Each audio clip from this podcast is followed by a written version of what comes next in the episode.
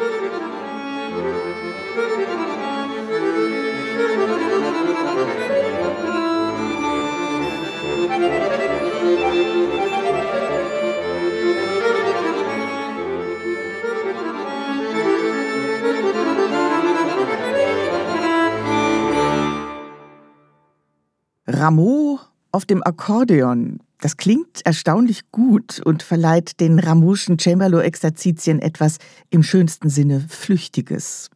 Janne Valkjajoki sorgt hier heute mit seiner neuen CD für die kleinen Präludien bzw. Intermezzi. Das eben war Les Cyclopes. Und das hier können einige von Ihnen womöglich gleich mitsingen.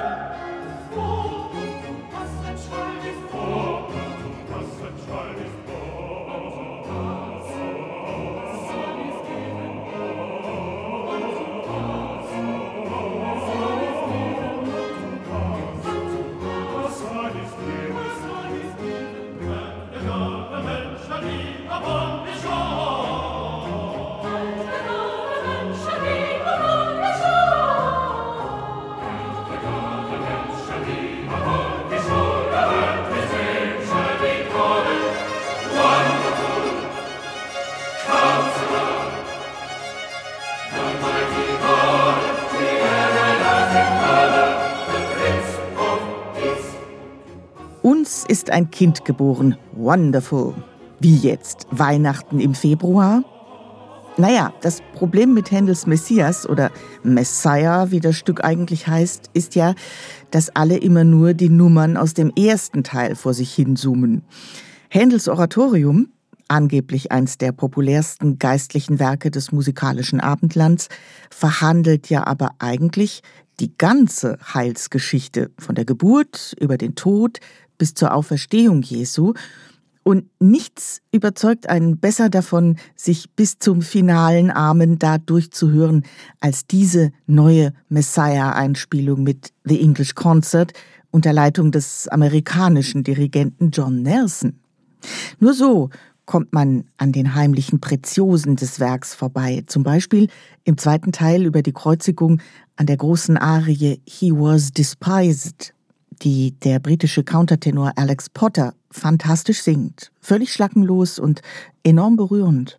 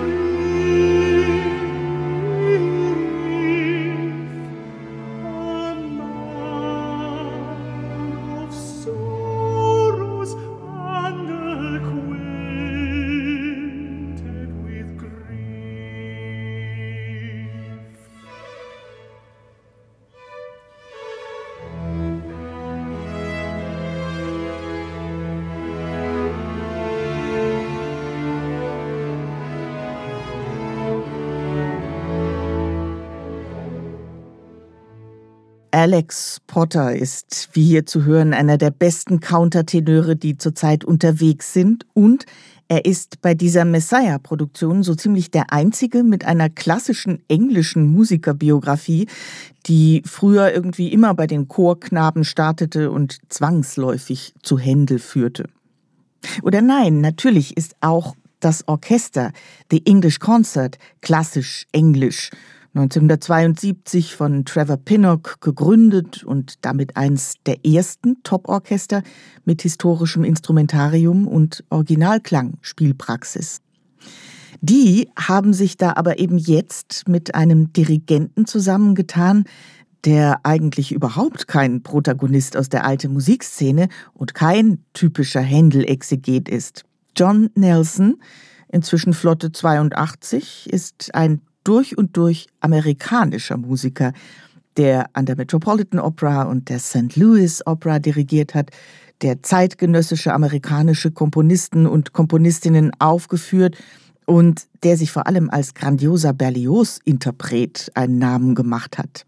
Nelson ist sozusagen Quereinsteiger in Sachen Barockmusik, aber irgendwie klingt es, als ob The English Concert und sein Chor nur auf einen wie ihn gewartet hätten.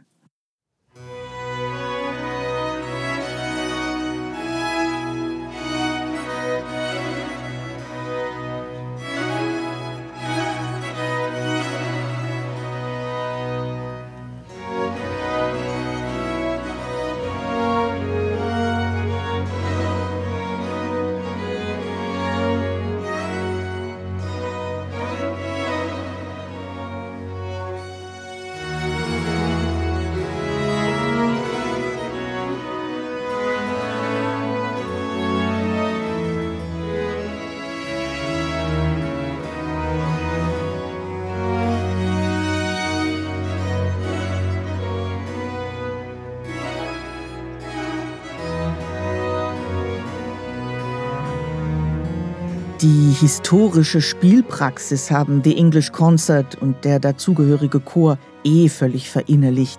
Aber hier ist alles so belebt und rosig. Der Gesamtklang, den Nelson ihnen entlockt, ist wunderbar weich und rund, dabei immer wieder tänzerisch, die Tempi irgendwie immer genau richtig, zügig, aber nicht, wie in vielen neuen Aufnahmen, zu zackig. Und Nelson hat auch für den Chor ein gutes Händchen, lässt ihn strahlen, wie man das lange nicht mehr gehört hat. Wie spannend und musikalisch sprechend und doch ganz minimalistisch John Nelson diesen Messiah dirigiert, das kann man sich übrigens auch ansehen.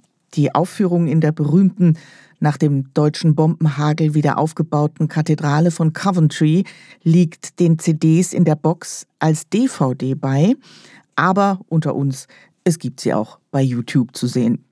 Und dort, egal ob online oder per DVD, können Sie dann auch ihn bewundern, den fabelhaften Mr. Spires, der die Tenorpartie singt.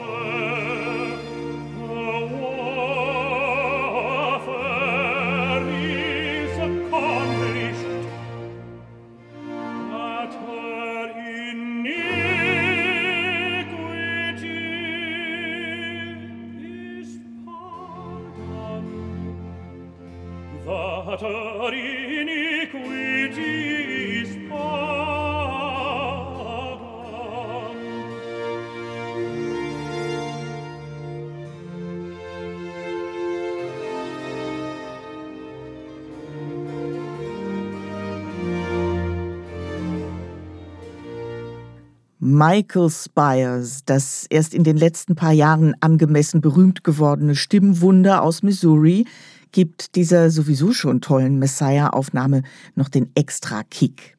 Die Farben, die er seiner Tenorpartie einhaucht, von zart schwebend bis heldenhaft, von Tenor hell bis baritonal, die hochmusikalische Phrasierung und die halsbrecherischen Koloraturen, das alles serviert er mit einer serenen Mühelosigkeit und einer sängerischen Intelligenz, die zurzeit im Tenorfach ziemlich konkurrenzlos ist. Spires und John Nelson sind alte Freunde aus US-Zeiten und erprobte Berlioz-Campen. Sie haben zusammen schon unzählige lange Opernabende mit Les Troyens und der Damnation de Faust bestritten Sie haben 2017 auch die hochgelobte Troyen-Einspielung gemeinsam aufgenommen. Jetzt treffen Sie sich hier zu diesem Händelfest wieder. Und ja, es ist ein Fest, Ihnen zuzuhören. The voice of him that crieth in the wilderness Prepare ye the way of the Lord Make straight in the desert a highway for our God.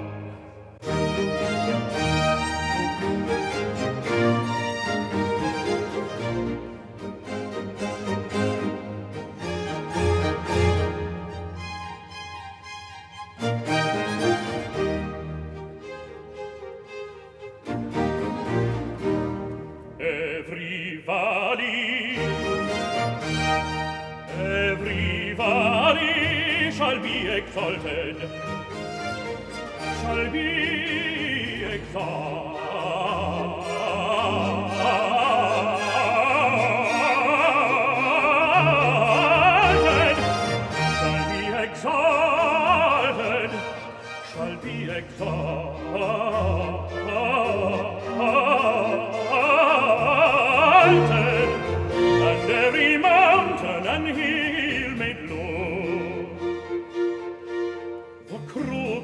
Straight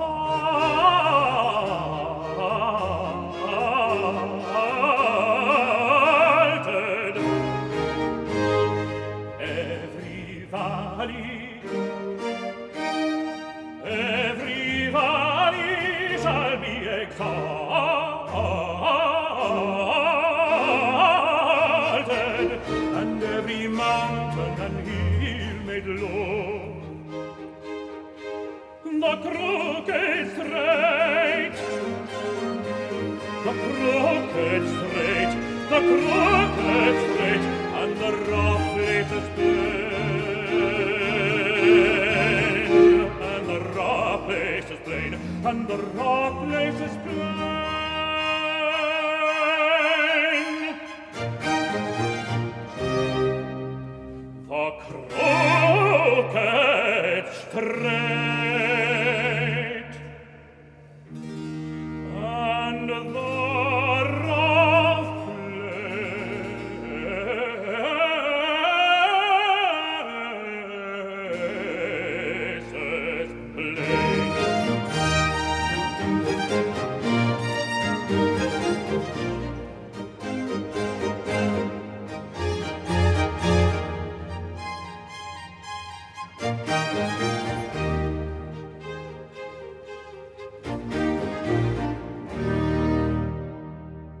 Michael Spires und The English Concert in der neuen Gesamtaufnahme von Händels Messiah unter Leitung von John Nelson. Erschienen ist die Box samt DVD mit der Live-Aufführung beim Label Erato. Ja, dieser Händel ist mit Opernsängern und, bewahre, Amerikanern besetzt. Und ja, dieser Messiah wird von einem Dirigenten geleitet, der für seine Berlioz-Interpretationen und nicht für seine Barockmusik Vita bekannt ist. Aber erstens war Händel ja eben auch der größte Opernkomponist seiner Zeit. Und zweitens, na, was soll ich noch viel reden? Über diese Aufnahme liegt einfach ein Glanz, der auch auf die Minen der Hörenden abstrahlt. Man könnte fast ein Fan von Händels Oratorien werden.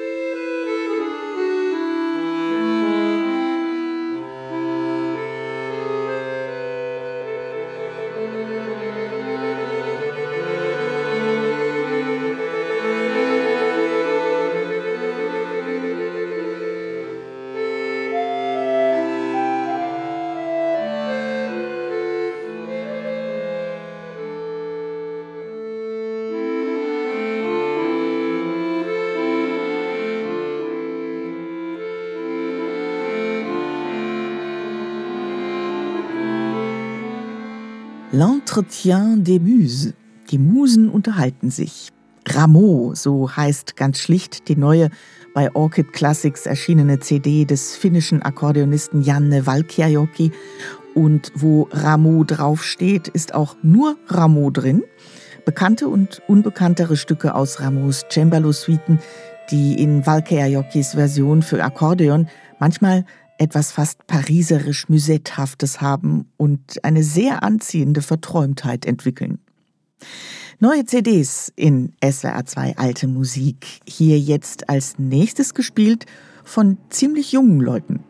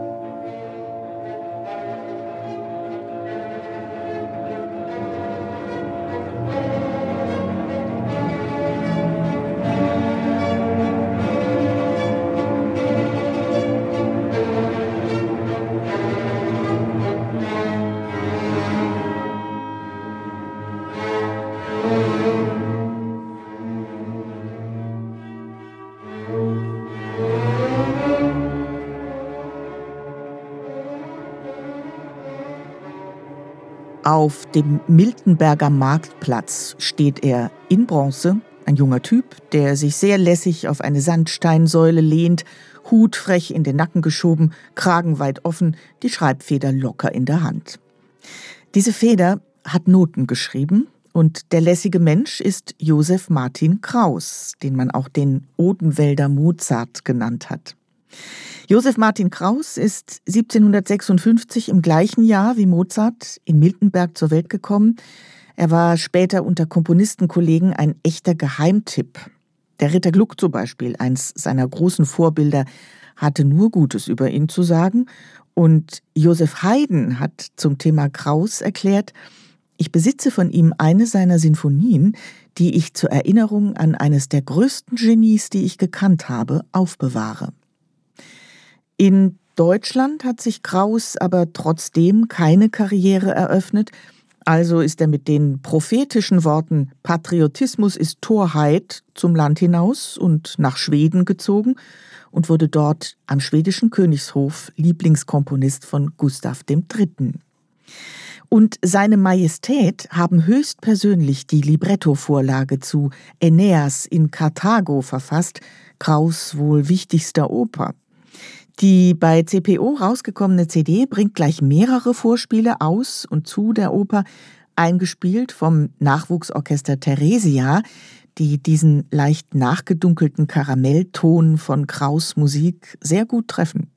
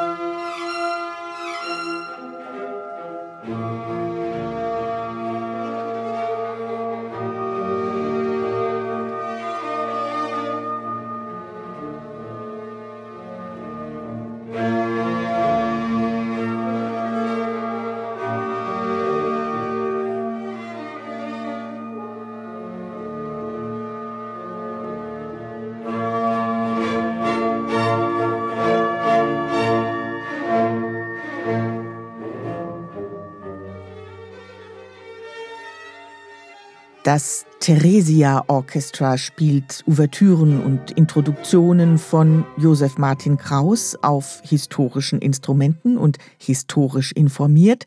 Und um die Kritik gleich vorwegzunehmen, manchmal würde man sich da ein bisschen mehr Glanz und Glitzerstaub und Leben in den Streichern wünschen. Man hört, dass hier ein relativ orthodoxes Verständnis von historischer Aufführungspraxis herrscht, vielleicht auch noch nicht genügend Erfahrung als Kollektiv, was jedenfalls gelegentlich in etwas stumpfen Tutti und einer Trockenheit im Klang resultiert. Aber das wird aufgewogen damit, dass man mit dieser CD etwas für die Verbreitung von Kraus noch viel zu wenig bekannter Musik tut, der merkt man gerade in den langsamen Einleitungen zwar schon immer mal wieder die Bewunderung für Glucks, damals so sagenhaft erfolgreiche Reformopern an, aber wenn die Truppe dann im schnellen Teil Allegro davon galoppiert, hört man den Mozart-Zeitgenossen, der da abseits vom zentraleuropäischen Konzertbetrieb und weit weg von Wien oder Paris für sich seinen ganz eigenen Ton gefunden hat.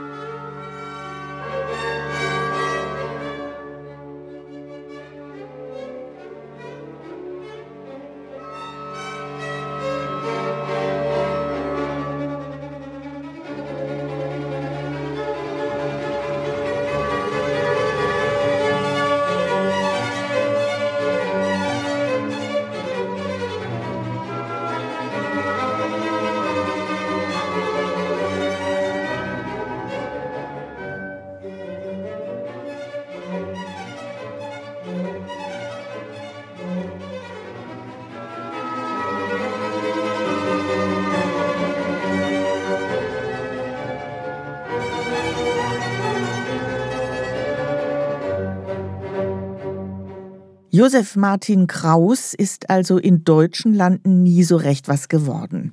Pech für die Deutschen, Glück für die Schweden und für Gustav III., diesen kunst- und musikverrückten König, der Schweden überhaupt erst so richtig auf die Landkarte der europäischen Kulturgeschichte gesetzt hat, indem er zum Beispiel mit der Königlichen Oper und dem Theater die ersten schwedischen Bühnenkompanien gegründet hat. Da ist es irgendwie angemessen, dass das Leben dieses Kunstkönigs dann ausgerechnet in seinem geliebten Opernhaus endet. Vor aller Augen wird er dort angeschossen im Auftrag einer hinterlistigen Adelsklicke, die seine aufgeklärten politischen Reformen verhindern wollen. Und knapp zwei Wochen später ist er an der Schussverletzung gestorben. Giuseppe Verdi hat aus diesen tragischen Ereignissen eines fröhlich begonnenen Maskenballs dann seine Oper Un ballo in Maschera gemacht. Josef Martin Kraus war im wirklichen Leben hautnah dabei, als der König, der ja inzwischen auch sein König war, ermordet wurde, und er war zutiefst erschüttert. Das Kraus-Programm des Theresia Orchestra enthält auch die zwei Orchestermusiken aus seiner Trauerkantate auf den Tod Gustavs. Und man hört dieser Musik definitiv an, dass das ein trauernder Hinterbliebener komponiert hat.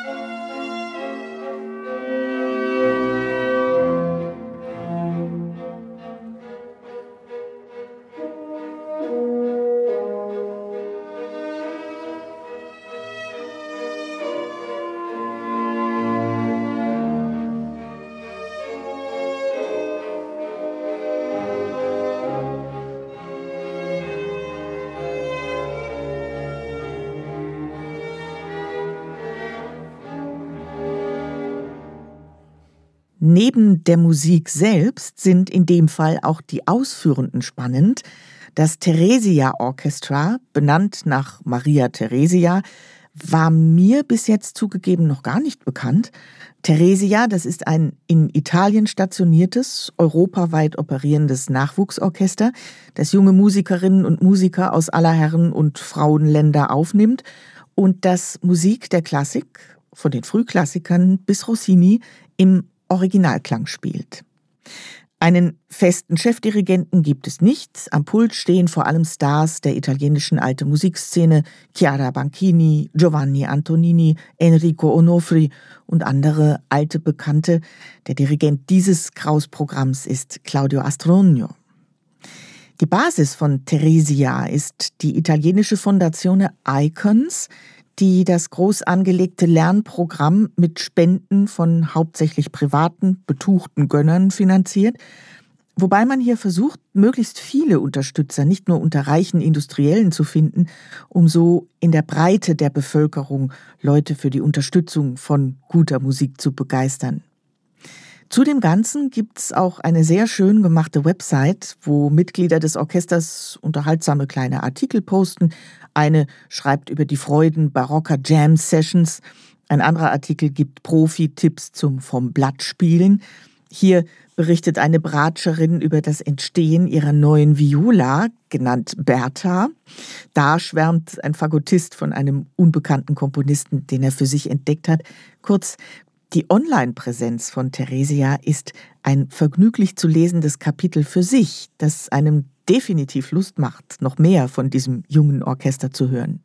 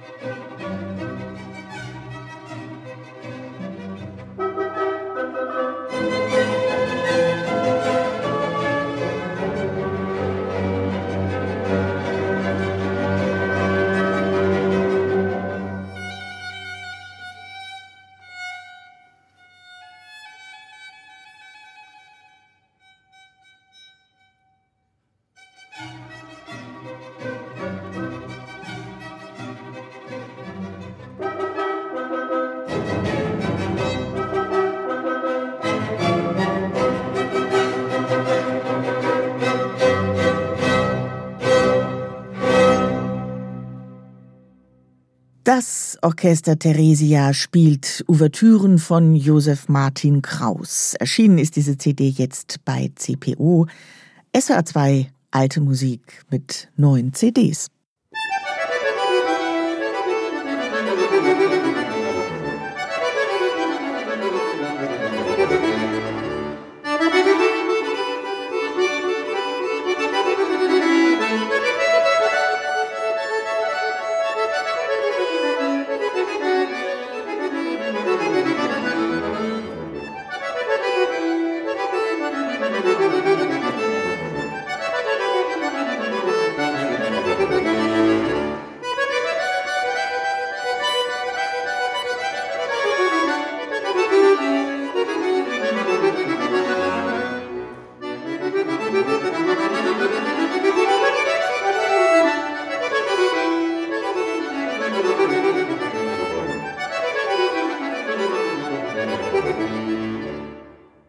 La Joyeuse.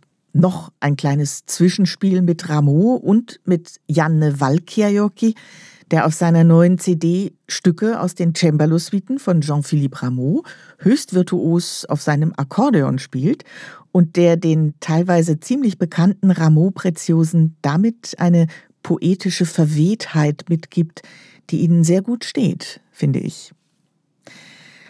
Unumschränkter Sonnenkönig der Musik am Hof Ludwigs XIV. war über Jahrzehnte weg Jean-Baptiste Lully. Der hat sich vom König das Recht verbriefen lassen, über jeden bei Hof gespielten oder nicht gespielten Pieps zu bestimmen. Und wenn ein Komponist richtig gut war, dann hat Lully dafür gesorgt, dass er nicht aufgeführt wurde. So geschehen mit Marc-Antoine Charpentier, der an Begabung Lully kein bisschen nachstand, der aber mit seinen Divertissements, Opern und Kirchenkompositionen eher eine Randfigur in Versailles geblieben ist. Erst nachdem sich Lully beim allzu herrischen Taktschlagen seinen Zeremonienstab in den Fuß rammt und stirbt, darf Charpentier bei Hof auch ab und zu ran, zu offiziellen Anlässen zum Beispiel, als einer der unendlich vielen Kriegszüge Frankreichs siegreich ausgeht, zum Sieg bei Steenkerk im Jahr 1692 hat der König vermutlich daheim eine Festmusik in Auftrag gegeben. Steenkerk in Wallonien kennt bis heute kaum jemand, aber Charpentiers Te Deum, das kennt ganz Europa.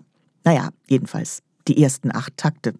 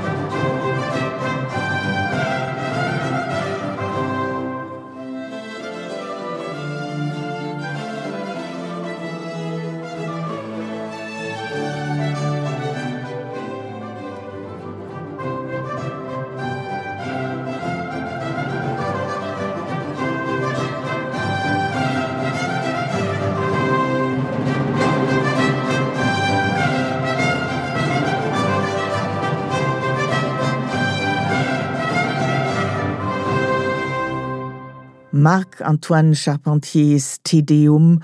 Seine ersten Takte sind Europa und der Eurovisionshymne sei Dank so berühmt, dass sie heute neben Schloss Versailles und dem dazugehörigen Garten vermutlich eins der wichtigsten Monumente der Herrschaft Ludwigs XIV. sind.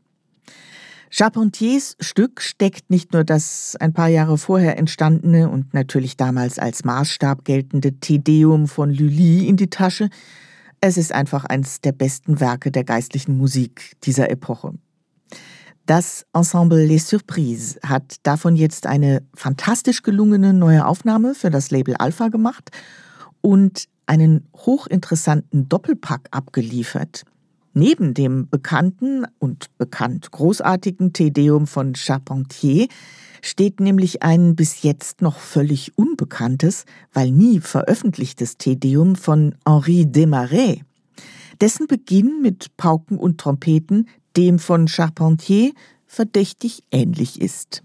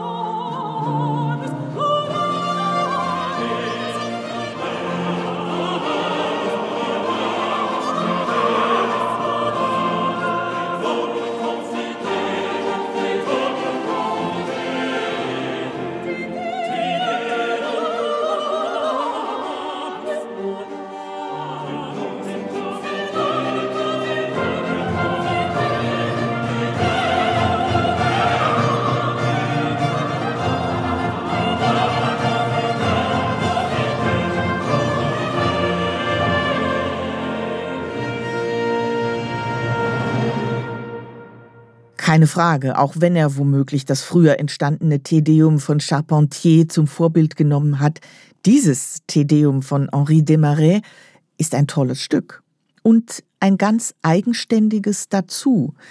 Die einzelnen Sätze sind, wie bei Charpentier auch, meistens relativ kurz, aber Desmarais spielt da in ein, zwei Minuten virtuos mit Affekten und Effekten, wie hier den Generalpausen, die wie Vollbremsungen im triumphierenden Fluss aus Chor, Pauken und Trompeten wirken.